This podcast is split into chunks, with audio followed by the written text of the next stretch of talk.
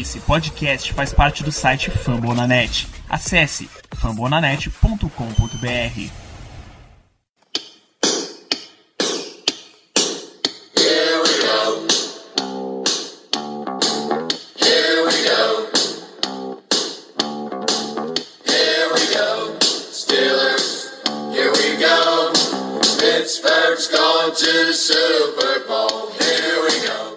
bem, pessoal, estamos começando mais um Black Yellow Brasil Podcast, episódio número 78, se as contas não me falham, desse seu podcast do Pittsburgh Steelers, falando diretamente do fambonanet.com.br para todo o Brasil. Sou Danilo Batista, seu host, mais uma, mais uma jornada, mais um episódio, e para fazer o programa comigo, comigo hoje eu tenho a presença de Germano Coutinho. Tudo bom, gente? Terceiro e último programa da série dos nossos rivais de divisão. Hoje falaremos um pouco sobre o Cincinnati Bengals. Então, é, esperem muita porrada no podcast, que, como sempre, hoje o programa está imperdível. Também para falar em toda essa série de rivalidade da divisão, a gente tem trazido torcedores dos times rivais. A gente tem a presença do Lucas hoje, que vai falar sobre o Cincinnati Bengals. Tudo bem, Lucas? Tudo bem, Danilo? Boa noite, Germano. É, a todos que estão ouvindo, boa tarde, bom dia, independente da hora que você esteja escutando. É, é, uma, é uma rivalidade que está bem crescendo na NFL. É uma das principais é, rivalidades da divisão norte, da Conferência Norte, né? Divisão norte da Conferência Americana. E é uma honra estar aqui para falar com vocês. Muito bem, então vocês já estão acostumados com o formato do programa. Antes da gente começar a falar da nossa pauta principal, o Ricardo vai falar. Eu e o Ricardo vamos trazer as notícias que estão rolando nos Steelers na, desde a última gravação para cá e a gente já volta para a pauta principal. Então, vamos lá então, Ricardo. Aquele nosso tradicional bloco de notícias. O que é que está acontecendo com o Pittsburgh Steelers nessa desde a última gravação para cá? Como vocês já bem sabem, essa parte da off-season é a pior. O hiato entre o draft e a pré-temporada é terrível. Não, de fato, não sai muitas notícias por aí, ainda mais quando se trata de Pittsburgh Steelers, uma franquia extremamente conservadora e que a gente já conhece muito bem os passos que ela dá na off-season. É, nós temos algumas coisas legais que aconteceram nas últimas duas semanas. Primeiro, falar sobre o Bell, que deu uma entrevista para o NFL Network. Logo depois que saiu a lista dos da última parte dos últimos dos, dos melhores 100 jogadores da temporada passada, é, o Bell comentou que as negociações estão acontecendo. Ele aparentemente está otimista tá feliz com o andar dela. Isso também foi dito por ele mesmo lá em fevereiro, no, durante o Pro Bowl, que não esperava que as negociações desse ano fossem ser que nem ano passado.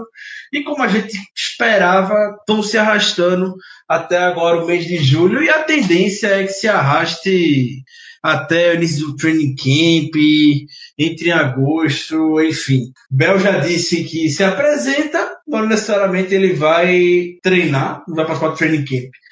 Vai se apresentar, caso não feche o contrato, uma semana antes da temporada regular começar. Se eu pudesse olhar um lado otimista, um, um 0,1% otimista de que o Steelers está na mesma página que o Bell dessa vez, foi uma entrevista que o próprio Bell disse quando ele conversou com o Randy Fitner, o novo coordenador de ataque, e como esperava que ele fosse ser usado, e o Bell compartilhou a vontade do Fitner em deixar o Bell mais aberto recebendo passes. Isso diminuiria muito mais o, os contatos que ele eventualmente recebe quando corre entre as trincheiras, corre entre os tecos e tudo mais. É um plano que aparentemente o Fischer está querendo traçar e que é muito bom para preservar o jogador. A gente sabe que o Bell veio de uma temporada onde foi o jogador que mais tocou na bola em toda a liga em 2017 e por uma margem assombrosa.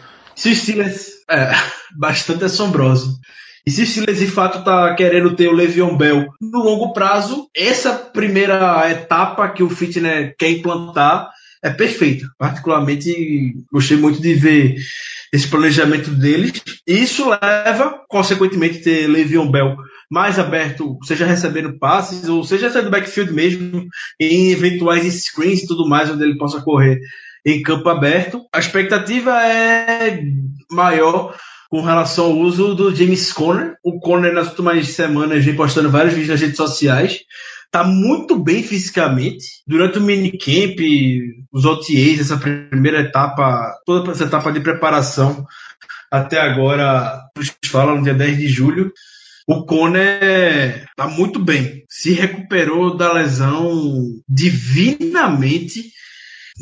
É, todo dia postando vídeo com exercício de recuperação tudo mais. E, como eu disse, foi um dos destaques, foi uma das pessoas que mais treinou bem essa primeira etapa. Então, muito ansioso para ver o James Conner nessa pré-temporada.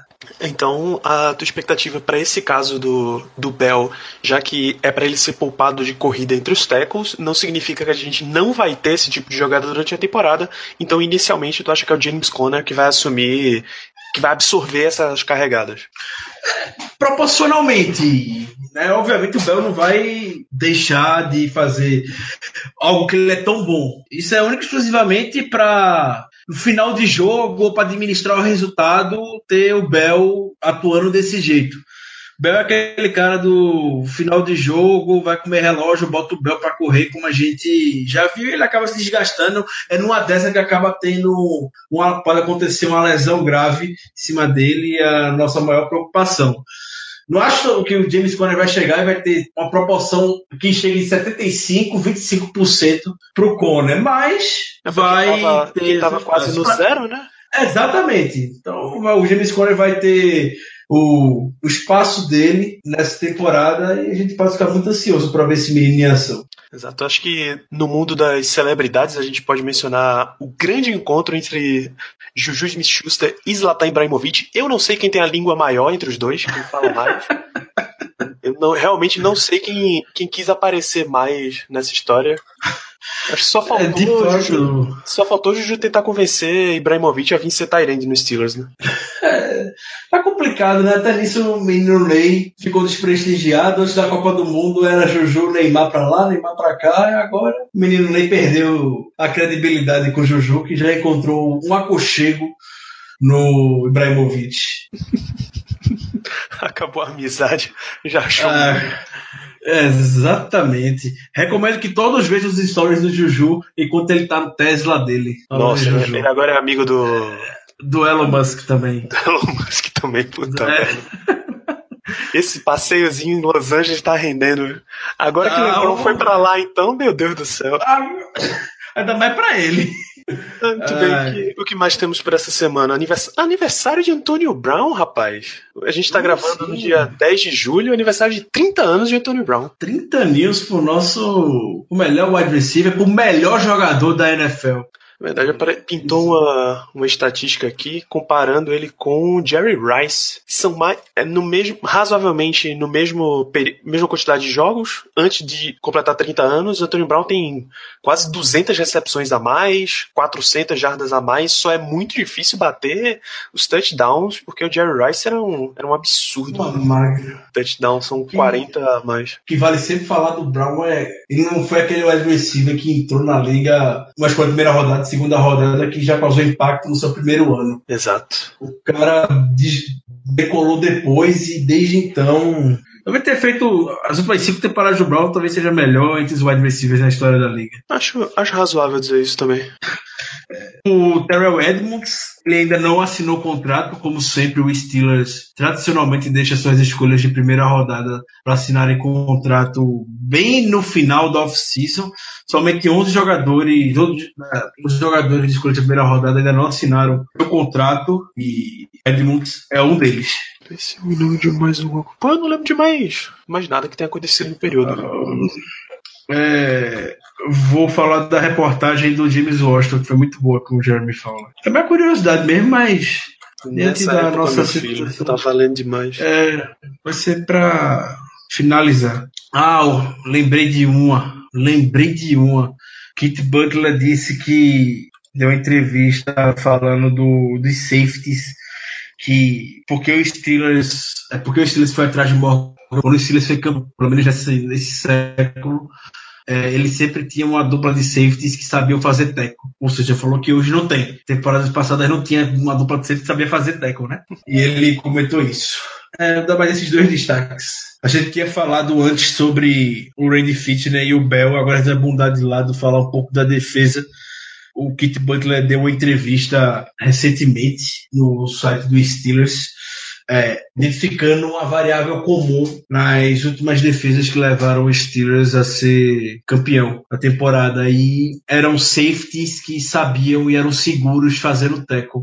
Por muitos anos a gente teve, nessa época áurea do Steelers, no, na primeira década desse século, é, Ryan Clark e Troy Polamalu. E Mike Tony sempre falava que Ryan Clark era um, se não, era o melhor jogador em tackles que ele já viu na vida. Era bastante seguro e hoje a gente sofre com isso. Então, tanto Sean Davis quanto Mike Mitchell nos últimos anos lá atrás não eram dos jogadores que necessariamente passavam confiança.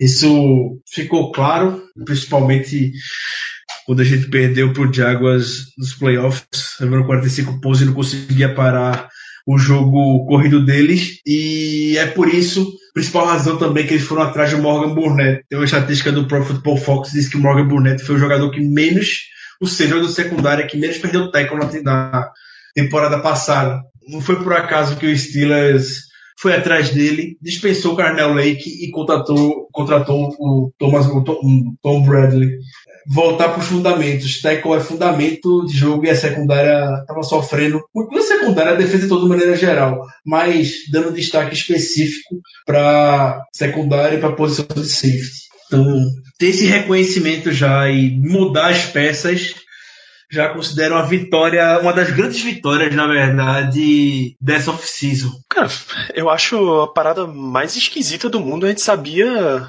se ele já sabia que existia essa falta de desse perfil de jogador, por que levou, se levou tanto tempo para vir buscar, né? Não é como se ele for, não é como se Keith Butler tivesse chegado agora nos Steelers, né? Nunca tinha, ainda não havia passado um momento onde de fato precisou-se muito da defesa, podemos dizer. O jogo contra o Jaguars isso ficou muito evidente, então expõe tudo por mais que a gente tivesse passado muita dificuldade em alguns jogos da temporada regular, contra o Packers e contra o Ravens, são os mais icônicos diante do poderio ofensivo dos adversários. É, contra o Jaguars é a rota que custou a temporada, uma temporada cheia de expectativa, porque o time, teoricamente, com a ação do Chase estava inteiramente saudável, foi a gota d'água não podiam mais esconder é, essa fragilidade gigantesca da defesa. Precisava disso. Agora vamos ver se esse ano vai ter um pouco mais de prática, porque o, tanto Butler isso vai para o Tony, principalmente é muito um discurso e pouca prática. Por mais que a gente seja muito fã do Mike Tony, ele tem isso. Fala muito, fala muito, mas tem hora que na prática a gente não, não vê o esperado. É, na, na prática, acho que dá para, em certos momentos, trazer o que a turma fala do Tite, é o encantador de serpente.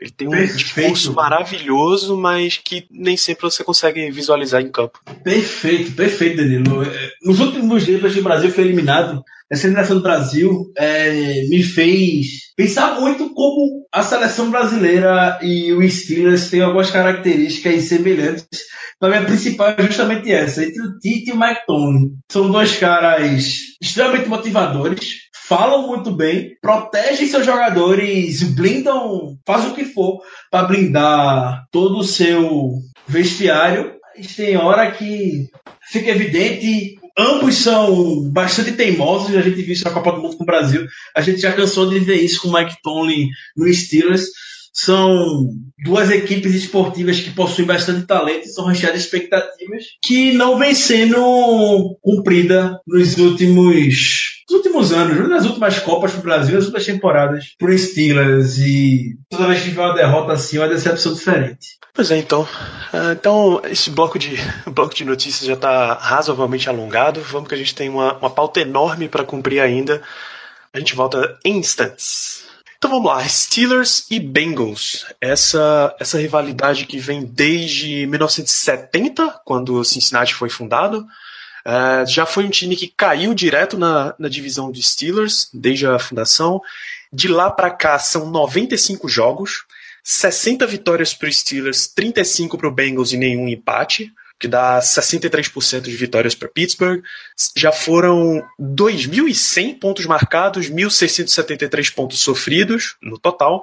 Em playoff, dois confrontos com duas vitórias para Pittsburgh, aproveitamento total. Uh, se a gente for pegar de novo, como a gente fez no último episódio, em termos de décadas, o Steelers quase sempre dominou. Então, nos anos 70, que era a época dourada da Steel Curtain, são 14 vitórias para o Steelers, 6 para o Bengals. Nos anos 80, o Bengals já teve uma geração mais forte, chegou a, a participar de Super Bowl, 13 a 6 para Cincinnati, e depois volta tudo para os Steelers. 13 a 7 nos anos 90, 15 a 6 nos anos 2000, 14 a 3 na década atual, 2010. A maior sequência de vitórias foi para a maior sequência de vitórias do Cincinnati foram seis entre 88 e 90, do Steelers são oito entre 91 e 94, e a sequência atual é de seis vitórias seguidas para Pittsburgh. Já tem três anos, e significa que há três anos Cincinnati não ganha nenhuma partida do Steelers. Claro que a gente, como esse é um podcast do Steelers, a gente tem que lembrar que o Steelers tem seis campeonatos e Cincinnati não tem nenhum. É, são dez, dez presenças em Super Bowl do Steelers, dez títulos de conferência dos Steelers, só duas para Cincinnati. Se for para divisão, já é bem maior a diferença, é 31 a 9, mas enfim, esse é todo o retrospecto.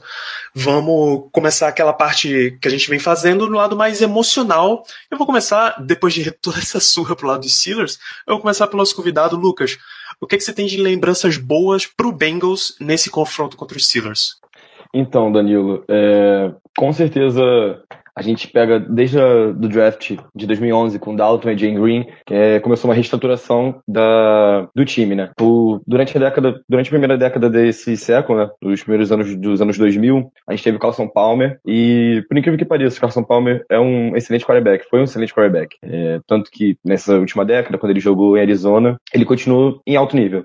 O problema é que Cincinnati, com o Palmer no comando, era um, praticamente um time aéreo. Teve o Chad 5, Terrell Owens e manteve um, um, o jogo muito no Palmer. Tanto que em 2006, que né, foi o primeiro confronto de pós-temporada de Bengals e Steelers, foi o jogo da Carson Palmer Rule, que foi quando um defensor dos Steelers atingiu o joelho do Palmer, tirou ele no começo da partida e era uma temporada que o Bengals acreditava que poderia chegar longe, poderia chegar ao Super Bowl. Infelizmente, como acontece desde a década de 90, derrota no Wild Card, ou derrota no, na, segunda, na segunda rodada. É, mas memória boa, voltando, retomando a Dalton e Green, foi com certeza a temporada de 2015, que o Bengals começou 8-0 ou 7-0, né, sem perder nenhuma partida. E a sétima, a sétima semana, não, na oitava semana, na verdade, porque teve uma bye week aí, o Bengals foi até Pittsburgh e ganhou dos Steelers de 16 a 10. E foi um jogo muito sólido do Bengals, extremamente sólido. É, infelizmente teve a contusão do Livon Bell, que dá pra gente inserir lá mais pra frente no programa, porque isso começa a acrescentar na rivalidade. É, a partir do momento que o Livon Bell saiu de campo naquela partida, o time dos Steelers acabou. E, e com certeza eu posso inserir que, de memória boa, é, foi o Steelers de Bengals do playoff do mesmo ano, de 2016, já em 2016, né? Foi aquela partida que o Burfitt é, recuperou o fumble, correu para o vestiário, até faltando 1 minuto e 18 do quarto quarto, era uma, era uma memória excelente. AJ McCarron, como é que pode o AJ McCarron conseguir levar o Bengals a, a uma vitória de playoff? É, e logo depois a gente vai para memórias ruins, nesse próximo 1 minuto e 18, que aí é só desgraça. Eu costumo dizer que todo castigo para torcedor do Bengals é pouco, né? Porque é, são, é, são, derrotas inacreditáveis. A gente também pode retomar o último jogo que teve em dezembro. Você vai ganhando do intervalo. Você tá indo pro intervalo, ganhando de 17 a 0. Aí na última posse do intervalo, você toma um touchdown do jeito que foi ainda. É, aquele momento você sente, ok, não vai ser hoje de novo, a gente vai perder. Verdade. Então, Germano, o que, é que você tem na cabeça de mais positivo nesse, nesses embates? Assim, a nosso favor, eu diria que ultimamente eu tenho duas. É, uma que já foi citada pelo nosso amigo, é, que é a questão lá do, dos playoffs, né? Tem até uma história curiosa quanto a esse jogo. Eu tava na casa de um amigo meu, ia dormir lá, eu, eu ele mais uns três amigos. É, deu a hora do jogo, eu era o único que realmente curtia futebol americano. O pessoal ficou bebendo, ficou brincando lá na sala e eu fui pro quarto, me enrolei no, no lençol e fiquei assistindo o jogo lá. Que, Essa história do é cada vez mais complicada.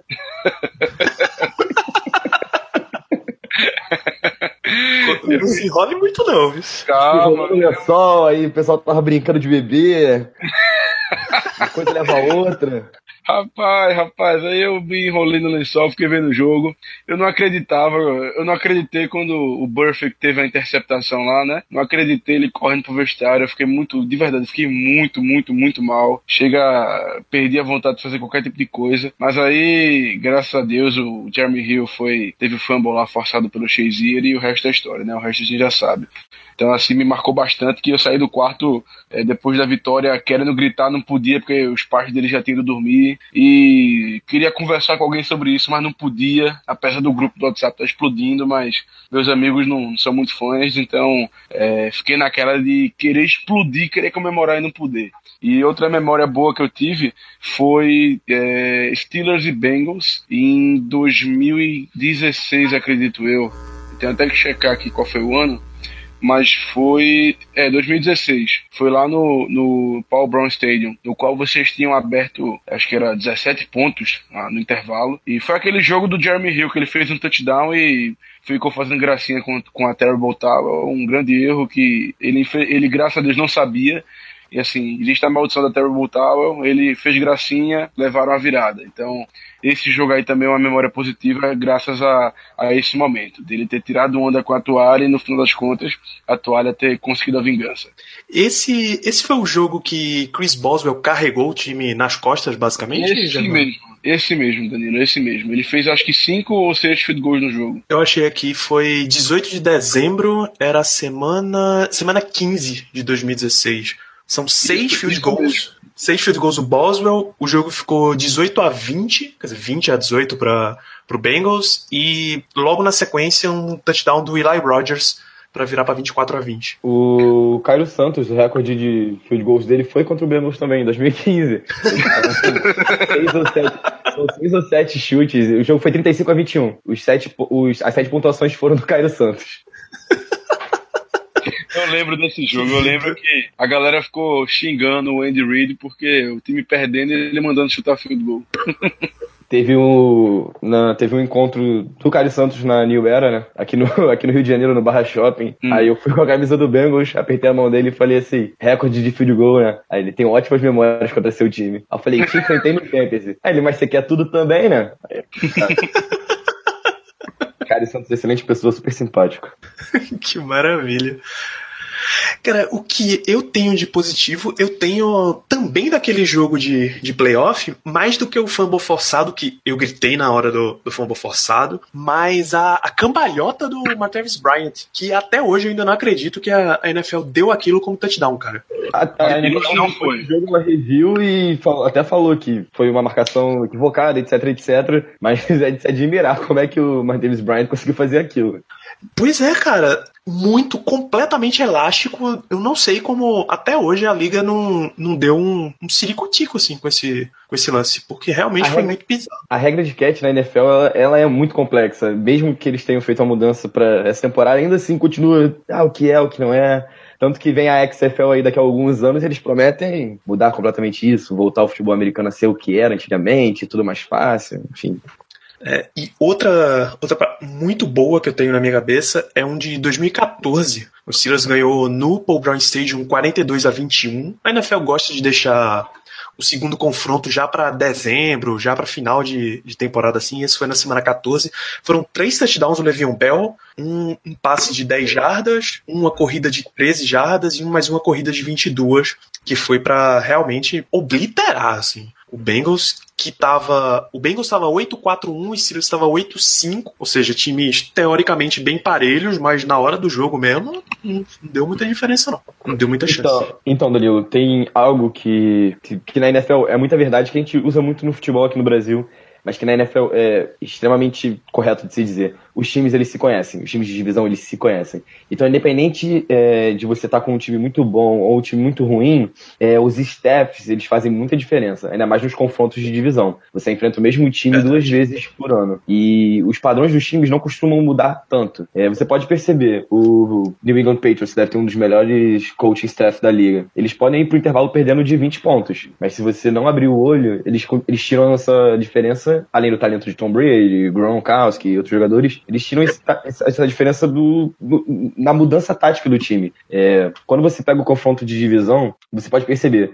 Baltimore Ravens sempre é uma dificuldade para os Steelers. Querendo o, o, o, Ravens estando bem ou não, é sempre uma dificuldade para os Steelers. É a mesma coisa para o Bengals. É, o coaching staff do Bengals tem ano que é muito bom. Por exemplo, quando o Hugh Jackson foi coordenador ofensivo, ou quando o o atual técnico do, do Aston Redskins que faz o esqueci o nome o dele. Gruden.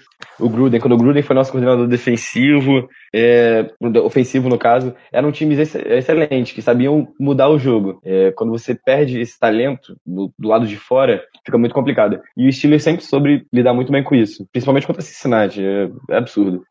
Pois é, então, falando dessa já dessa grande diferença e das memórias negativas que isso traz, o que é que você tem de coisa que te atormenta, assim, em jogos entre os Steelers e o Bengals, Lucas?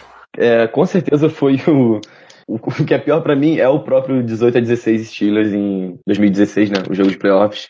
Porque as, os, os, jornalistas de Cincinnati eles dizem: você entra no Paul Brown Stadium e você não sente um ar de vencer, de vitória. Você não sente, ah, esse time vai ir pra frente. Mesmo que o time esteja 7-0, como já esteve. É, é um ar pesado, sabe? Quando acontece algo de errado, como foi o fumble do Jeremy Hill, acabou o time, entendeu? O nosso problema não é Burfict, o nosso problema não foi o Adam Jones. O nosso problema é não saber vencer, não saber fechar jogos. Na NFL é muito importante fechar jogos. Eu escrevi uma matéria pro The Playoffs esses dias e o Bears ficou por uma pontuação de vencer o, o jogos na última temporada cinco vezes. Eles podiam ter terminado 11-5 e terminaram 5-11. Então, tipo, é extremamente necessário você saber fechar jogos. Quando você é um time tradicional, aquele que a camisa entorta varal, isso é, isso é essencial. É, e a outra, outro memória muito ruim, muito ruim, muito ruim, foi no mesmo ano, que foi o 33 Steelers 20 Bengals, no, já no Paul Brown também, que foi a partida que o Dalton quebrou o dedão e ali a temporada foi embora. Foi num tackle ridículo, por uma chamada estúpida, uma repetição foi teve uma jogada que era um toss, meio que um shovel pass, talvez, e ele fez uma jogada, deu certo, conseguiu algumas jardas. Repetiram a chamada, ele fez, foi interceptado. Obviamente, as defesas da NFL não são idiotas. E na hora que ele vai dar o tackle, ele vai com o ombro, com a mão, quebra o dedo, e a partir dali o AJ McCarron assume. Naquele momento do jogo, o Bengals estava dominando, acaba perdendo o Pre-Series de 30 a, 20, a 33 a 20, porque o McCarron nunca tinha startado, né? Nunca tinha começado um jogo ou participado de uma parte tão importante da partida. E a partir dali, né, acaba combinando no, na pior memória, que é o 18 a 16. De certa forma, ficou equilibrado, né? Porque naquele jogo os Steelers não tinham o Le'Veon Bell, já era o DeAngelo Williams como running back há, um, há, algumas partidas já, se não me, se não me falha a memória, e aí o, o Bengals perdeu o Andy Dalton, são dois dos, duas das peças-chave. Sim, o Levon, Bell tinha se machucado e tinha rompido, acho que ACL, numa jogada com o Perfect na primeira partida, numa, numa corrida para lateral. Burfict vai dar um tackle nele, os dois caem, enfim. É, acaba, acaba equiparando entre aspas, né? Porque, querendo ou não, Livon Bell talvez o melhor running back da liga. Como possivelmente sim. Se você falar isso não é um absurdo mas é, você perder o seu quarterback titular no momento crucial da temporada, que era já novembro, final de novembro, começo de dezembro, é, é assustador. Muito assustador. E aí, Germano, de lembranças negativas, o que, é que você tem do confronto? A lembrança negativa que eu tenho é justamente o jogo também de 2015, que o Bell teve essa lesão depois daquele tackle do Perfect. É, por duas razões. Primeiro, pela lesão do Bell, por, pelo que isso significou para nossa temporada, e também porque naquele jogo é, foi a primeira vez, depois de muito tempo, que, entre aspas, o nosso ataque completo esteve em campo. E eu acho que foram apenas dois drives, no qual um deles foi o melhor drive que eu já vi é, nos 10 anos que eu acompanho os Steelers. Então, aquele ataque basicamente que tinha o Big Ben, o Le'Veon Bell, o Anthony Brown e o Martavis Bryant, todos saudáveis em campo no mesmo momento. É, um, um daqueles dois drives para mim foi a perfeição. A gente ma marcou o touchdown, acho que em cinco ou seis jogadas. O time fluía, que era uma beleza. Realmente para mim foi é o melhor drive que eu já vi do time até hoje. Então, é, ter aquele drive logo em seguida, o Bell se machucar e impedir que novos drives feito esse poder, é, pudessem ocorrer, é, realmente me deixou bastante chateado. Então, por isso que é uma memória ruim para mim. É, cara, eu acho, eu acho que a, a, pior memória que eu tenho de Steelers e Bengals é a lesão do Shazier, né? Porque não foi. Não é um lance que a gente possa colocar em num próximo tópico do, daqui da nossa pauta, porque não é uma. não foi uma pancada mesmo. Foi um lance normal de jogo e assistir um jogador chave da franquia, como era o Shazier, como ainda é o Shazier, mesmo que ele não, não entre em campo, ele continua sendo a figura-chave desses Steelers. E ver o cara cair a ponto de você de ser levado para o hospital, de você não saber se ele vai voltar a andar, é completamente assustador, cara. É, eu lembro que pra gente gravar o podcast no dia seguinte, na, dois dias depois, foi horrível. Foi um clima completamente. Era impossível se concentrar para gravar sem nem saber o que, é que ia acontecer com o cara.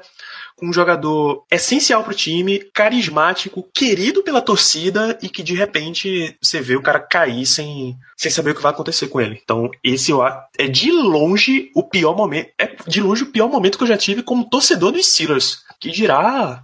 Eu acho que é um dos piores momentos como, como telespectador da NFL, como fã da NFL. Porque aquele lance como aquele acontece dezenas e dezenas de vezes durante o jogo. Você vê a estatística de um linebacker no final da temporada, ele tem mais de 100 tackles. Ele participa de mais de 100 jogadas como aquela durante um ano, sem contar treino, é, practice, etc, etc, etc. É, não saber o que aconteceria com ele. ele. E ele ainda não está bem de fato, sabe? Aqueles caras não são é, super-heróis, eles são seres humanos. Então, é, o clima no jogo ficou péssimo na transmissão americana, tanto na transmissão brasileira, que era o Everaldo e o Paulo. É, era um sentimento de angústia. Eu tava assim, ok, Bengals pode vencer, tá 17 a 0 e, e aí, sabe? Tem um cara, pai de família, no hospital, sem saber se vai andar mais uma vez. Um momento completamente terrível. O engraçado, entre aspas, claro que eu falo. É, bom, os ouvintes entendem o jeito que eu quero me expressar, mas o engraçado, entre aspas, é que, para mim, é, essa não é uma memória ruim. É, eu falo que não é uma memória ruim porque no momento que ocorreu aquilo, eu simplesmente fiquei sem reação. É, claro, depois do jogo eu fiquei muito triste e tal e tal e tal, mas eu não, para ser honesto, eu não posso dizer que esse jogo, que essa que esse fato é uma memória ruim para mim, porque na hora do lance eu fiquei atônito, eu fiquei sem reação. Então, para mim é como se é, essa lembrança não me trouxesse sentimentos ruins. É, o, o pós-jogo, tudo bem, eu realmente fiquei mal, mas durante o jogo eu tenho que admitir que é como se eu não tivesse sentindo nada, é como se eu não soubesse lidar com aquela situação. Então, para mim, não é exatamente uma situação ruim, uma memória ruim que eu tenha do confronto. Interessante. Esse é um, um ponto bem interessante de ver, de ver esse lado. Bom, a gente vai avança para o próximo tópico aqui da nossa pauta, que são grandes jogos disputados entre os dois. E eu queria começar pelo primeiro Steelers contra Bengals. Foi em 2 de novembro de 1970, era a semana 7 daquela temporada. O Steelers estava numa campanha 3-4, o Bengals estava numa campanha 1-6. É meio difícil ser o, o time novo na, na parada. Chuck Noll comandava os Steelers, era o, o primeiro ano de Chuck Noll como, como treinador, talvez o segundo. Paul Brown era o head coach do Cincinnati Bengals e aquele jogo foi 21 a 10 para Steelers. Na época, Virgil Carter era o quarterback do Bengals e Dick Hoke era o quarterback dos Steelers. O Terry. Peraí, Dick Hoke não, caceta. Ah, Dick Hoke mesmo. Dick Hoke, Terry Henretti e Terry Bradshaw. Três quarterbacks tiveram tentativas de passe naquele, naquele jogo. Dick Hoke, um passe, um touchdown, 27 jardas. 158.3. Terry, Terry Henretti, 7 passes para 128 jardas e um touchdown. Terry Bradshaw, 4 passes para nenhum touchdown e 40 jardas. Ou seja, no jogo inteiro, o Steelers tentou passar 12 vezes. O Bengals. Na NFL dos anos 70. Nossa, completamente. O Bengals teve dois quarterbacks também jogando, Virgil Carter e Dave Lewis. No total foram 16 tentativas de passe.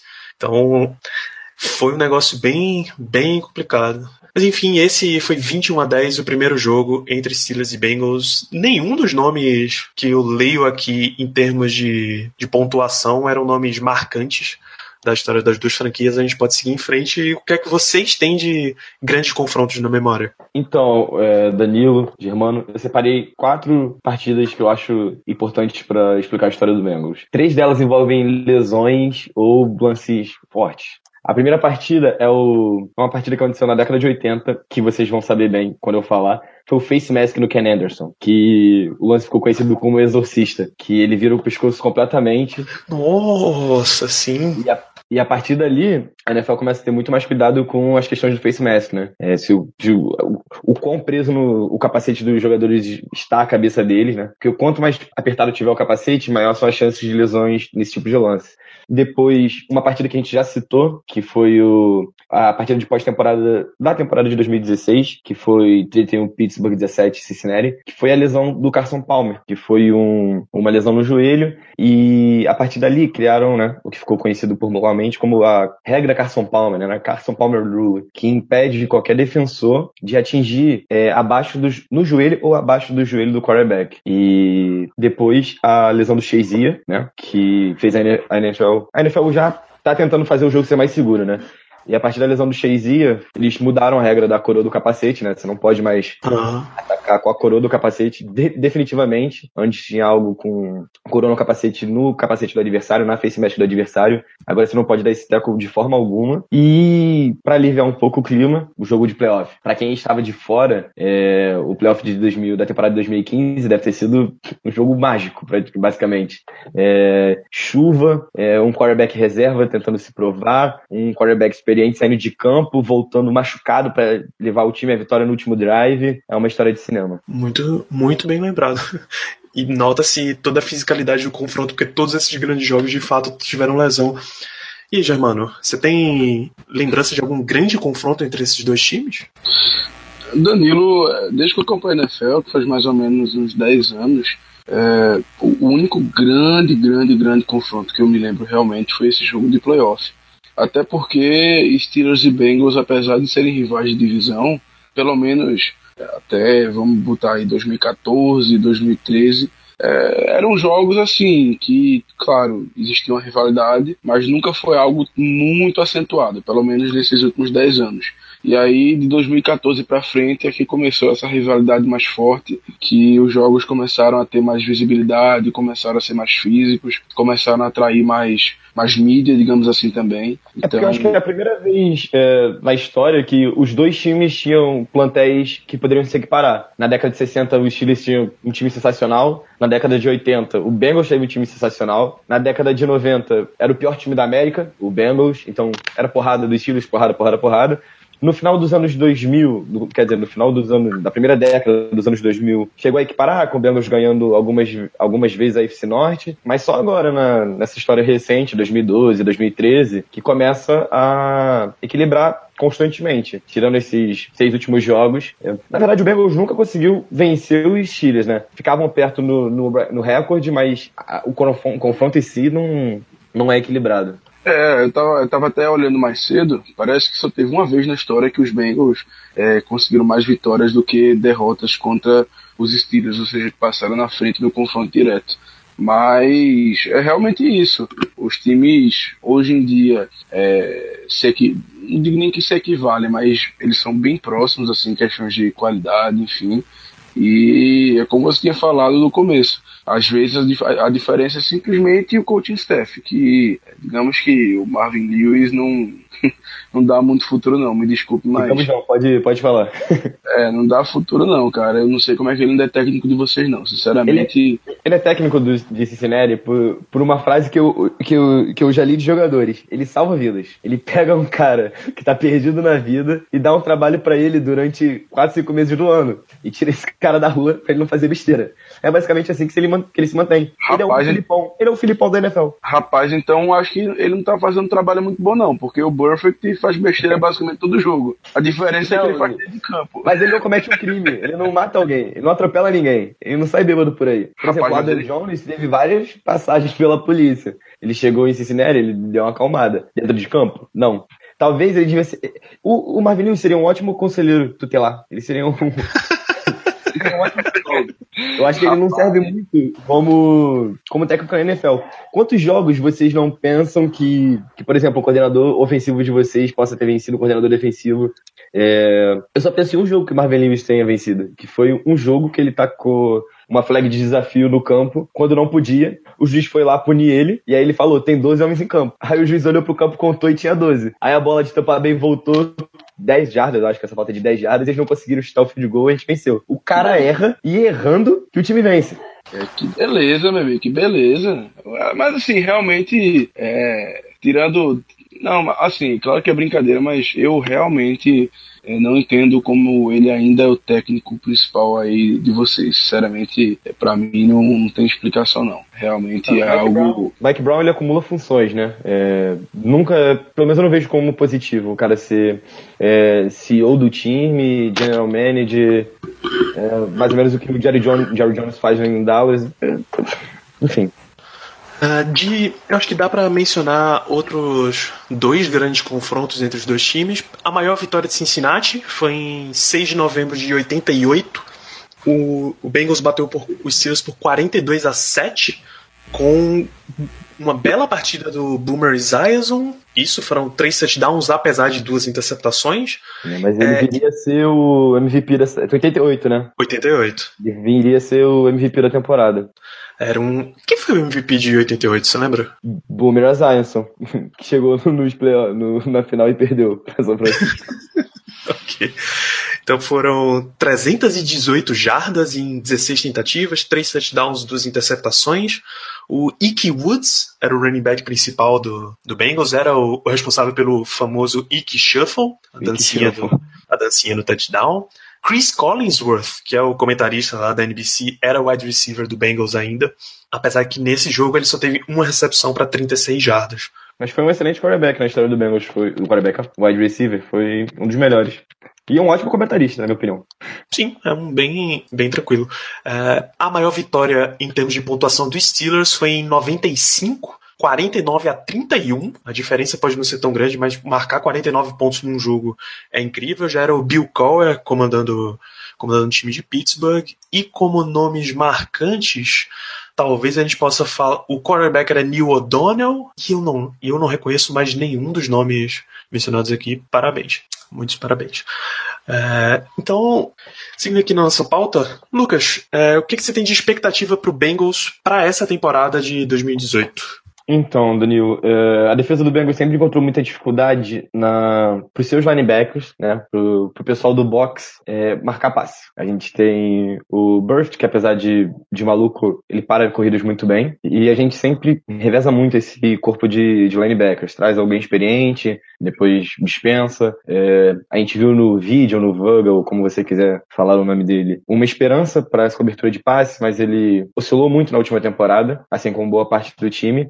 Só que a presença do Malik Jefferson, que é rookie, né, draftado, pelo que os especialistas e insiders do Bengals têm comentado, é uma presença dele é tão forte ali que tá forçando os QBs, pelo menos nos treinos, a se livrar da bola mais rápido. O que é muito bom para uma defesa que, que, os linebackers não fazem uma boa cobertura. Quanto mais você pressionar o quarterback e deixar ele mais desconfortável, maior a probabilidade dele errar o passe. E. o principal destaque para essa nova defesa é essa. É, pro ataque, a gente trouxe o Cord Glenn, left tackle do Buffalo Bills. Buffalo Bills que, além de mandar é, Buffalo Wild Wings, depois de a gente vencer o Baltimore Ravens, Recebeu também o AJ McCarron. Não satisfeito, recebeu o nosso último center, que o, o nome nem deve ser citado, pelos desserviços que fez aos últimos anos. E o Bengals também draftou o Billy Price, né? Que era center de Ohio State, que center é a posição da linha mais complicada para você ser um, um rookie. Porque o center, ele faz as ele faz as leituras de bloqueio na defesa, além de propriamente dar um passe para trás, né? Não é só isso que o center faz. Então, nessa primeira temporada, principalmente, o Dalton tem que comandar esses bloqueios, vai ter que ajudar o Billy Price a identificar. É, a linha do Bengals se torna mais sólida com esses dois nomes. É, era difícil ser mais, do, ser mais água de salsicha do que já foi, né? A gente vai de, de Cord Glenn de left tackle, é, o Bollen de, de guard, o Billy Price de center, o guard da direita ou vai ser o Fischer ou vai ser o Westerman, e de right guard, alguém que, que o, talvez o, o Marvin Lewis tenha queimado, que foi o Cedric Ogibui. Ele foi draftado em primeira rodada de 2014 ou 2015, se não me engano. E jogaram ele na fogueira. Falaram, ó, vai sair o Whitworth, que possivelmente é o melhor left tackle da liga atualmente, com a aposentadoria do, do Joe Thomas. É, vai lá, seja left tackle numa linha fraca. E o Ogbui, obviamente, não aguentou a pressão. O right tackle, tem o, o livro é, Tire os Olhos da Bola, que o Anthony Curti até traduziu aqui pro Brasil, na versão aqui no Brasil, que eles falam, o right tackle é a posição que você tem menos se importar na linha ofensiva. Então, bota o Ogbui lá, basicamente. E a gente não pode deixar de destacar no roster do Bengals também, no ataque, Dalton Green Mixon, que é um trio extremamente importante. Se esse trio der certo, junto com a linha, é, dando um certo tempo pro Dalton lançar, tem tudo para ser prolífico, além de manter o Eifer saudável, que é algo muito complicado. E na defesa, Dunlap e Atkins. Eles talvez sejam a dupla de interior da liga mais letal. É, Atkins, mais uma vez, no top 100 da, da NFL. E é algo que eles têm que manter. E eu vou falar um nome aqui que talvez doa para vocês, porque era interesse do, do Steelers draftar no, no draft de 2017, 2016, que foi o William Jackson III. Ele é. mostrou um corner excelente, excelente. Teve o azar de perder a sua primeira temporada por lesão, mas ano passado foi sensacional, sensacional. O que ele conseguiu marcar o Antônio Brown é, absurdo. Foi um dos jogadores que mais teve sucesso contra o Antônio Brown, né? E, tirando os jogadores de Jacksonville, que foram, né, que se destacaram excepcionalmente. Rapaz, é, Jacksonville não. Jacksonville não. A gente perdeu o jogo, mas o Antônio Brown basicamente destruiu. É, não, o, mas o, prime o, primeiro jogo, o primeiro jogo foi domínio da defesa do, de Jacksonville. Ah, sim, sim. Cinco interceptações, seis. Seis sacks. Do... Ah, sim, sim, sim. Se contar os sete. Mas, rapaz, vou ser bem sincero contigo. Eu acho que, é, tirando o William Jackson III, que realmente ele fez um trabalho muito bom em cima do Antônio Brown, é, eu acho que o único outro cornerback na liga que eu lembro que chegou perto de anular o Antonio Brown assim foi o, o Sherman, lá em Seattle, que é, jogou muito bem contra o Brown mesmo. Mas tirando, tirando os dois assim, para jogar bem contra o Antonio Brown é difícil. Eu acho que a maioria, todos os outros, no mínimo, é, foram queimados uma vez pelo Brown. É impressionante. É muito difícil marcar o Antonio Brown, porque com o com o Levon Bell de ameaça ali, você vai fazer o quê? Você tem que, tem que trazer o safety pra frente, porque o, o Levon Bell pode correr em qualquer descida, então você tem que trazer o safety, e você acaba deixando, muitas vezes, o Anthony Brown mano a mano. Isso é o erro que o Bengals comete em todos os, os confrontos contra o Steelers, basicamente, quase todos. É, a reação do Steelers no jogo que o Shazier acabou se lesionando foi no mano a mano do Drew Kirkpatrick, que foi um draft do, uma seleção do Bengals que não vinga, e não vinga, e não vinga.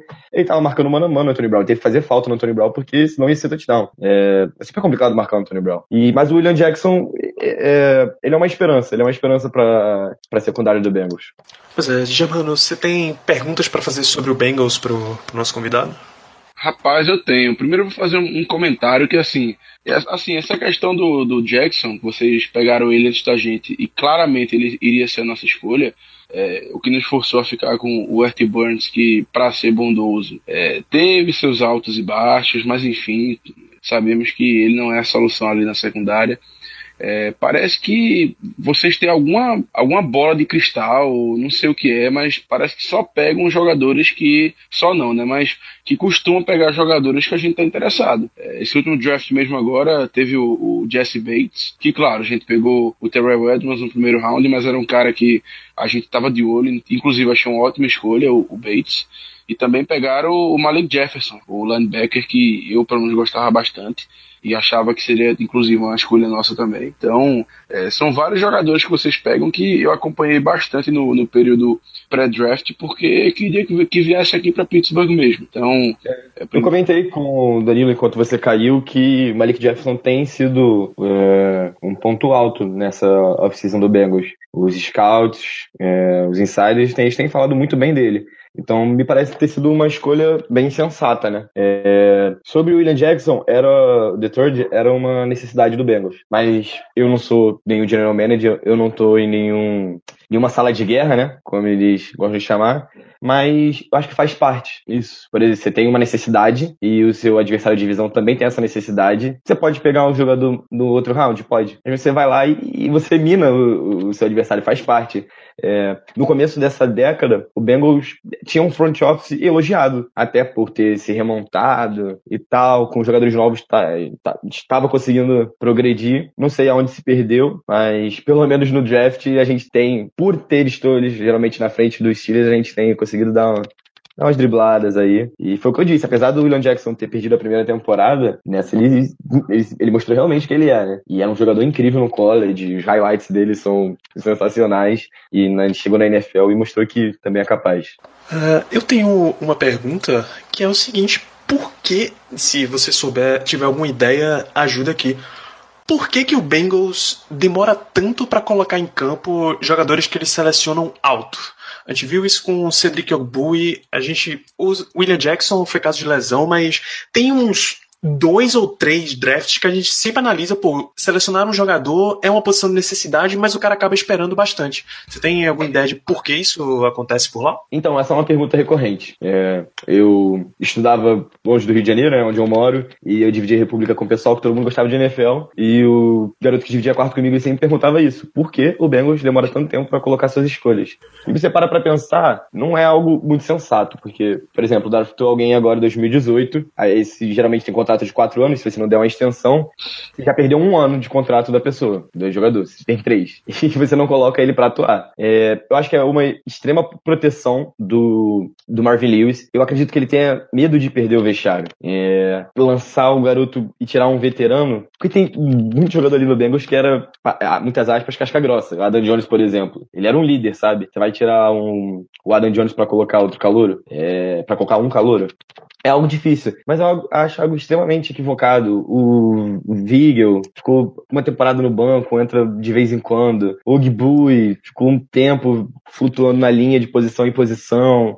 Eu não sei se eles acham que draftaram errado, ou que se colocar o cara antes vai acabar queimando, se é o vestiário, mas parece um erro do front office, sabe? É, as escolhas de primeira, segunda e até de terceira rodada, dependendo, são pessoas que são jogadores que têm que entrar, sabe? São jogadores que estão ali no universitário três anos, que jogaram futebol americano a vida inteira. Coloca esse cara, pega um jogo. A gente tem jogo fácil, a gente tem Browns, tem o Browns duas vezes, por que não coloca contra o Browns? Tem sempre um, um Buccaneers da vida no, no calendário, por que não coloca esse cara? É, tá colocar no jogo grande, aí você pega, por exemplo, o Steelers, que é um jogo extremamente emocional. Eu digo isso como torcedor do Bengals, eu acredito que como jogador não fosse diferente. Aí você vê um dos líderes da defesa, Perfect, descontrolado, Adam Jones, descontrolado, saiu, mas descontrolado, entendeu? É, não são boas referências que eles têm no vestiário. E essa é uma crítica que eu tenho ao Dalton. Ele tem que empurrar o, o teto dele como líder, sabe? Ele tá na franquia há sete anos, já tem 30 anos de idade. Ele é a hora dele bater no peito dos outros vestiários e, e tentar acalmar tudo já que ele tem um técnico que você olha. Se você olha pra sideline e você vê o Mike Tomlin, você fica aliviado ou nervoso? Provavelmente fica aliviado. Os jogadores depende, olham, depende. os jogadores olham pra sideline do Bengals e vê o Marvin Lewis. Então, tipo, sabe? É complicado você ser rookie em Cincinnati. Como é, é muito complicado ser rookie em Cleveland e é complicado ser rookie em Cincinnati. E vai descendo a escadinha. Rapaz, depende de quem tá vendo, porque. É se você perguntar pro Jacob Jones, ele vai dizer que vai ficar extremamente apreensivo, né? De tropeçar.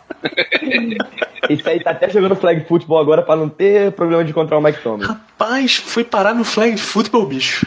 Tem muita gente. A história da NFL está jogando flag football. Que coisa, rapaz. Outro dia eu tava vendo um highlight lá, era o Michael, era o Michael Vick jogando pro jogando contra o 8-5 de defensive back. Tá muita gente, o, o, Jason Avant também tá jogando. Tem muito jogador da NFL agora se aventurando nisso aí. Eu não sei se, não sei o porquê, mas enfim, eu tava vendo que tem esses Teve um incentivo da NFL para que esses ex-jogadores ou jogadores quase não atividade participassem dessa liga, né? É. Tá é até transmitida pela NFL Network. Então, é possível que tenha rolado algo do tipo, eu não vi bem, mas acredito que tenha uma ligação. Entendi, entendi. É, então, tá explicado. É, eu tenho uma pergunta, eu ia fazer, mas infelizmente minha internet tá igual o Neymar hoje, caindo e caindo.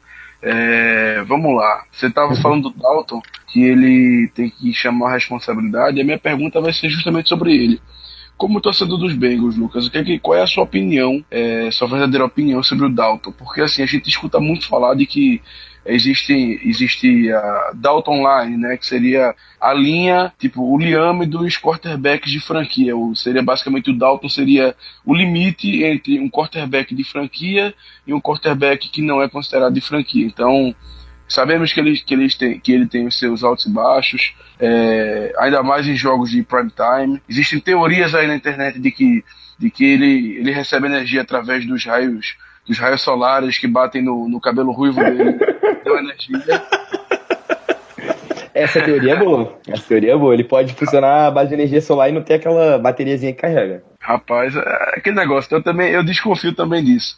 Mas enfim, eu queria sua opinião, assim, realmente é, o Dalton tem essa fama, essa fama é merecida ou não? Ou, ou ele não devia ser tratado assim, ele devia ser tratado com mais respeito? O que, é que você acha? Então, já, já vou começando ficando em cima do muro. É, vamos lá. Como torcedor do Bengals, Lucas Ferreira. Lucas Ferreira assistia época do Carson Palmer um pouco, parou de assistir e começou a assistir novamente no ano do draft do, do, do Dalton. Palmer abandonou a gente, ele se negou a jogar. Ele foi para Oakland numa troca super esquisita. A partir daí você já tem um apreço ao Dalton e você começa a ver o seu time indo para playoff, indo para playoff, temporada após temporada.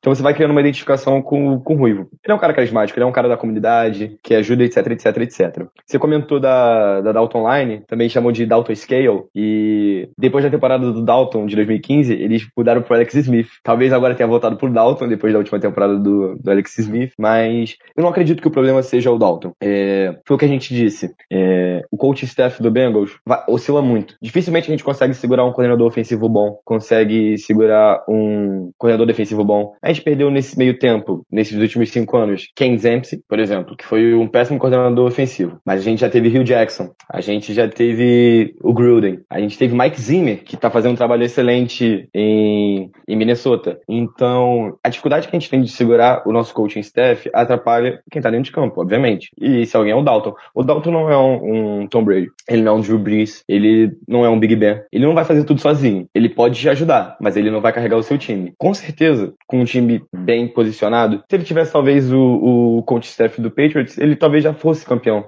Não, não, não acho loucura. É, Sobre o prime time, eu não acho que seja um problema do Dalton, eu não acho que ele fique nervoso. Alguns jogos eu culpo o Dalton, por exemplo, 2014, nos playoffs da temporada de 2013, quando ele vai correr e sofre um fumble sozinho contra San Diego. E a gente vai pro intervalo vencendo e perde na volta. É, ali eu culpo o Dalton. Agora, em uma série de outros jogos, é falta de comunicação. A gente nunca culpa o AJ Green por o AJ Green ser um wide receiver fora de série, mas percebe, olha nos olhos dele em algumas partidas. Você vê que ele tá meio perdido. É, você espera de um cara desse atitude. O Antonio Brown tem muita atitude. Ele é um excelente wide receiver e ele tem muita atitude. Você confia nesse cara. Você confia até no Juju. O Juju é um jogador novo, mas ele é um jogador de atitude. Do meio da temporada pra frente, ele se mostrou assim. É, falta gana, talvez, na maioria dos jogadores. Agora, falar que o Dalton é o culpado ou não, é, eu, Lucas, afirmaria que não. Mas eu sei que os torcedores do Bengals, principalmente Cincinnati, tem muita gente contra ele. Tem, tinha muita gente que chorou a saída do AJ McCarron. Por exemplo, que eu acho um equívoco, porque ele não é metade do que o Dalton é. Isso eu tenho certeza. É, o Dalton já tem 30 anos. Então, ele não deve ficar mais muito tempo no Bengals. Ele tem que se provar agora. Ele se prova agora pro último contrato dele. É, se nessa temporada ou na próxima ele não jogar, provavelmente o Bengals vai de. Se ele não jogar nessa temporada, eu posso afirmar que o Bengals vai de quarterback alto no próximo draft. E se na seguinte, menos ainda, ele vai sair. Aí provavelmente vai para um, pra um time meia-boca, ser o quarterback titular, ou para um time bom, ser reserva. Infelizmente, a carreira do Dalton tá caminhando para isso. Muito bem. Pra, só para mencionar, esse ano Steelers e Bengals se encontram na semana 6 no Paul Brown Stadium em Cincinnati e na semana 17 no Heinz Field. Esse ano o calendário resolveram mudar finalmente. O calendário da FC Norte não termina com Steelers contra Browns, Bengals contra Ravens. Esse ano é Steelers e Bengals em Pittsburgh. Mas não de propósito, mas acabou ficando pro final do programa. O que vem marcado mais essa rivalidade Steelers contra Bengals são as grandes porradarias no confronto. Tá? Já, já posso lembrar aqui de porrada aqui o jogo dos playoffs que o Joey Porter invadiu o gramado basicamente para pilhar os jogadores da defesa do Bengals a encostar nele e ganhar mais uma falta que já tinham ganhado quando quando deram aquela porrada incrível no Antônio Brown. O que mais, que mais vocês lembram de pancadaria entre os dois? Não, nesse mesmo confronto, no começo da partida, teve algum, algum técnico, acho que técnico de linebackers dos Steelers, não vou lembrar o nome. É o Joey Porter. o cabelo do George Nelson, George Nelson do Red Nelson, na sideline, não sei se você lembra aí, puxou as tranças. Foi não, foi não, foi o, foi o nosso técnico de, de times especiais, foi o Pô, esqueci o nome dele agora, mas a gente odeia esse cara. A gente vive reclamando dele. Foi aquele velhinho, Danilo, aquele cabelo branco. Dennis Smith. Dennis Smith, foi ele mesmo que puxou o cabelo. Pra você ver, a rivalidade não tá só dentro de campo com os jogadores. Não, não, Chega desculpa, até desculpa, errei. Foi o, foi o Munchak, foi o Mike Munchak. Ah, eu já Errei. meu amigo Dennis Smith, 64 anos. Partiu pra cima. O cabelo de jogador. não, cara. Foi o Mike Munchak, eu lembrei agora. Eu só lembrei um flash de cabelo branco, achei que tinha sido o Dennis Smith, mas agora que eu lembrei que foi o Munchak. E a- das grandes porradarias recentes, eu fiz até uma linha do tempo, né? Que é... o primeiro lance que eu lembro, assim, que eu fiquei, ok, esse time é sujo. Só lembrar pra todos os torcedores, é, torcedores de Steelers, Bengals, Ravens, ou Browns, a AFC Norte é suja. Ela é suja por natureza. Ela sempre foi suja, foi sempre um, um, um jogo pegado nas trincheiras. Então, tipo, dá pra falar que o Steelers é um time lixo, ou o Bengals é um time lixo, eu odeio esse time. É, é do espírito da conferência, da, da divisão. Talvez até da conferência. Não sei se vocês concordam. Mas, enfim. Kevin Hilber, mandíbula quebrada em dezembro de 2013, de um prime time no Sunday Night Football. Ele panteia a bola. Kevin Hilber é o nosso punter, pra quem não sabe. Ele panteia a bola.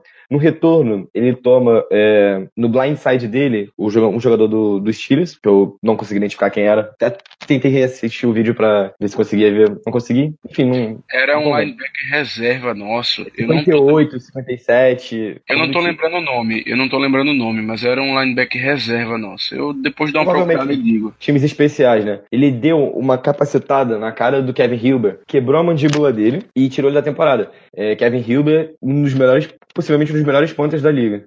Sempre colocando em ótimas posições o, o- a nossa defesa. Levon Bell, no primeiro jogo de 2015, quando ele fratura, fratura não, quando ele rompe o ligamento, e aí você vai começando a deixar o clima quente. Porque, por mais que seja do jogo, você tira, acaba tirando um jogador-chave do outro time. E aí a gente vai, pro, talvez, pro ápice, que é Brown contra Perfect no jogo de 2015, no jogo 3, né? No jogo 3 não, no jogo de playoff, né? No terceiro confronto do ano. Que o Perfect, não sei por quê, porque o Brown não ia pegar aquela bola. Disso a gente tem certeza. Ele dá uma ombrada na cara do Brown. Tira o Brown do confronto seguinte, que acaba até eliminando os Steelers, né? Se eu não me engano. Naquele playoff. Não, foi isso Hum. mesmo, foi contra os Broncos que a gente perdeu.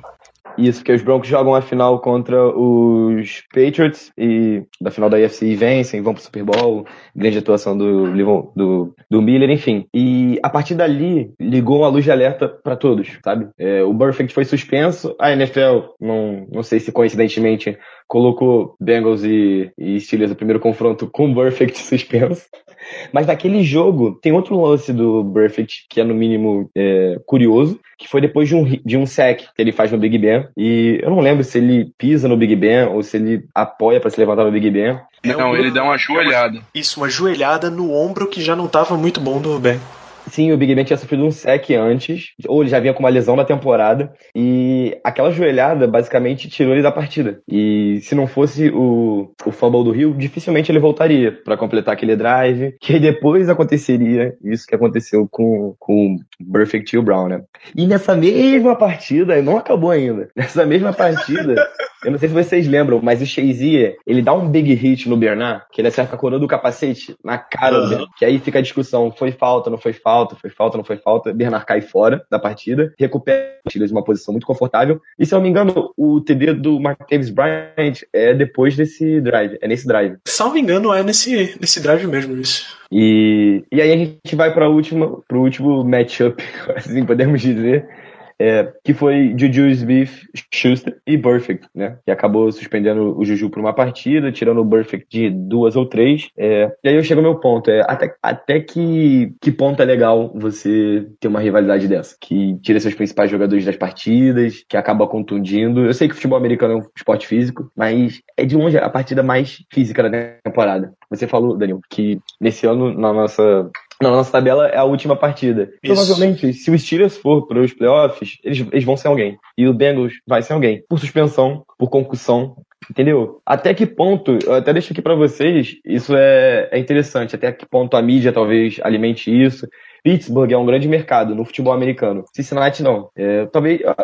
Eu tenho a minha teoria que isso até afete os jogadores, que eles façam esse tipo de coisa pra estar na mídia ou pra colocar o time no mapa, mostrar que eles são durões. Olha, tem isso mesmo, cara. Não, não basta além de todas essas porradas, além de todas as lesões geradas para os dois lados, eu imagino que aquela no Carson Palmer tenha reacendido assim, a, o ódio que tinha dos dois, porque já não era. Se lembrou uma do Ken Anderson lá atrás, significa que já não era coisa nova. Mas aquela do Carson Palmer deu uma reacendida. Quando chegaram e chegaram no auge o Perfect e o Pac-Man Jones, acho que são os dois maiores expoentes dessa geração do Bengals, começou a ficar marcado como um time, um time meio sujo, um time que efetivamente joga passando um pouquinho do limite do físico pro limite do violento mesmo. Então, eu acho que é aí. O time foi ficando com a fama de violento e meio que resolveu abraçar essa, esse momento de. Esse momento do time mesmo, essa, entre aspas, marca da franquia, eles resolveram meio abraçar e aí eles pegam, pegam jogadores, contratação, draft e tal, mesmo que moralmente o cara não esteja no, no seu melhor, é o, o grande exemplo é o Joe Mixon, para Cincinnati isso não tem importado muito não. Eles vão lá, draftam mesmo e quer saber o que, é que o cara tá fazendo dentro de campo. Se der problema fora de campo, resolve depois. Então, se tivesse aqui nos clubes de futebol, é, geralmente é fulaninho futebol clube, né? Se tivesse esse F no Bengals, seria filantropia. Com certeza seria filantropia, porque ele, ele tenta resgatar essas pessoas. Eu acredito que eles realmente tenham é, essa vontade. Só que acaba manchando a imagem da franquia. Porque se é um time violento e vence, é diferente. Os times dos Steelers na década de 70, eles eram físicos, eles eram extremamente físicos. Tanto que, sem os avanços da medicina naquela época, né, sobre as concussões, muitos linhas ofensivas acabaram morrendo, se suicidaram, porque era porrada capacete capacete, era um time que não fugia da raia. E é achar esse ponto, sabe, entre fugir da raia e, e ser extremamente físico. Tem, tem uma diferença, sabe? E e vai se criando um ódio que não é necessário. Assim, rivalidade, tudo bem. Mas vai se criando um ódio e, e chegou um ponto pro Bengals que não é benéfico, sabe? A gente não tem vencido por ser assim. A gente não tem. A gente só tem perdido, só tem sido negativo pra gente. É, eu acredito que falta comunicação. Tipo, alguém, o superior, gente, ó, acabou. Ou então, ó, obrigado pelos seus serviços, Burkett. Você para a corrida muito bem, mas você não serve pra gente, vai embora. Arranja outro middle linebacker, arranja outro outside linebacker, não sei, sabe? É, eu não vejo benefícios nisso. E o Steelers consegue provocar muito bem. O Adam Jones, principalmente. Graças a Deus ele foi embora. Muito obrigado pelos serviços prestados, mas foi embora. Você vê um jogador novo como o Juju, que o Juju é o verdadeiro deboche em pessoa. Isso é verdade. Ele, ele perguntou se o Perfect, o Perfect foi suspenso, para quem não sabe, por o, uso de substâncias ilegais, né? Que devem ser algo para recuperar mais rápido o condicionamento físico após lesões, etc, etc o Juju usou um, um líquido do, de um jogo de videogame perguntando se o Perfect tinha tomado aquilo, pra voltar logo. No Twitter, fora da temporada. O cara só foi lá e jogou. Então, assim, você vê que tipo, jogadores novos já começam a caçoar, sabe? É, uma próxima temporada vem, é uma chance de começar tudo de novo. É, tem esperança, como todo ano tem esperança, mas esse ano com uma linha ofensiva um pouco melhor, que as coisas mudem, sabe? Que eles comecem a jogar na bola. Por exemplo, o 17 a 0 A gente sabe o 17 a 0 sabe? Era segurar o jogo, era manter. Como é que você, você toma 17 pontos, 20 pontos no. 23 pontos no, no segundo tempo e não faz. E só faz 3, sabe? Você fez 17 no primeiro. Bem, então, é, vamos encaminhando aqui pro final desse, desse episódio. Germano, suas considerações finais por hoje, meu querido? Bom, minhas considerações finais hoje, primeiramente eu gostaria de agradecer o Lucas pela presença. É realmente um cara muito um cara muito eloquente, um cara que entende do assunto, dá pra gente perceber. E, e o segundo momento é que finalmente a NFL tá voltando, graças a Deus, cada dia é, cada, a cada dia a gente chega mais perto da volta dessa, dessa liga que a gente tanto ama. Tem, tem aí os training camps, tem aí, enfim, os times estão voltando às atividades, entre aspas, normais. E daqui a pouco estaremos de volta vendo os nossos times jogando, que é o que todo mundo quer. Então, tá chegando, tá chegando, gente. Falta pouco, graças a Deus. E Lucas, obrigado pela tua presença. Pessoal que quiser encontrar teu trabalho na internet, quiser, enfim, bater um papo contigo sobre o Bengals, onde é que eles te encontram? Danilo, Germano, Ricardo também, né, que não pôde estar aqui. Muito obrigado pelo convite. É sempre bom estar falando sobre a NFL, é, divulgando o esporte, popularizando ele, trazendo conteúdo, de qualidade ou não, se eu falei besteira ou não. Importante que a gente está comentando sobre isso e colocando em pauta. É, quem quiser me acompanhar, eu escrevo para o The Playoffs. É só ir lá na abinha de autores, procurar Lucas Ferreira que vocês vão me achar. Se vocês quiserem saber um pouco das notícias do Rio de Janeiro, vai lá no r7.com/barra Rio de Janeiro, que você vai achar também matéria minha. Se quiser saber um pouco de tiro, um pouco de morte.